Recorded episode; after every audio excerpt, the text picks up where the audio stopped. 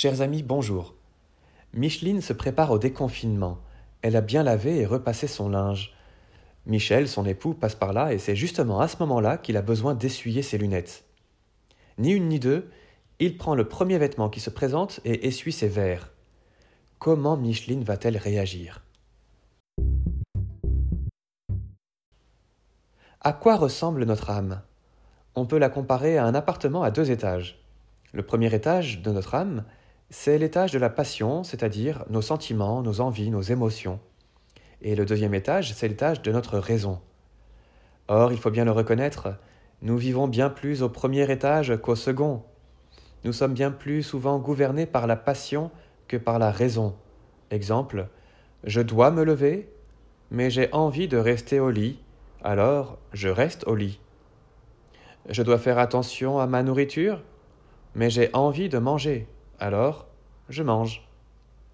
Oui, nous sommes parfois comme les petits-enfants que les parents appellent, mais qui sont tellement pris par leur jeu qu'ils n'arrivent pas à s'en décoller. Il y a donc un conflit entre le premier étage et le second. C'est le fameux conflit décrit en Galates 5, 17.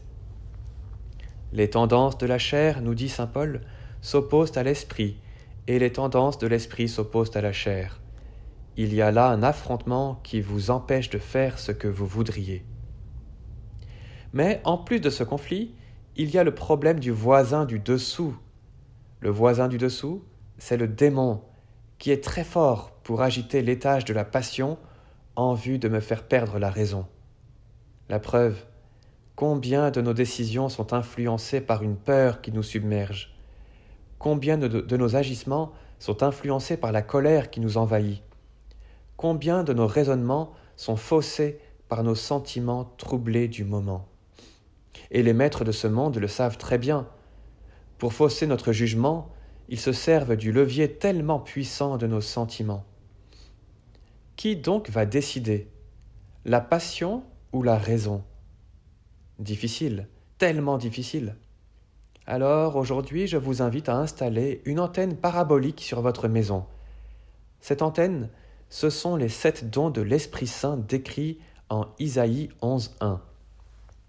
Esprit de sagesse et d'intelligence, esprit de conseil et de force, esprit de connaissance, de piété et de crainte du Seigneur. Avec cette antenne, ma raison va capter les inspirations de l'Esprit Saint pour ne pas se laisser entraîner par les inspirations de la passion et ma maison tout entière sera éclairée et fortifiée par Dieu lui-même. Et progressivement, les deux étages vivront même en harmonie. Alors, nous dit Saint Paul en Éphésiens 4, 17, nous ne serons plus comme des petits enfants, nous laissant secouer et mener à la dérive par les courants d'idées au gré des hommes qui emploient la ruse pour nous entraîner dans l'erreur. Et encore, en Galates 5, 25, Puisque l'Esprit est notre vie, laissons-nous conduire par l'Esprit. Petit exercice du jour, apprendre par cœur les sept dons du Saint-Esprit et les demander à Dieu avec insistance. Bonne journée à toutes les Michelines et à tous les Michel, et à bientôt.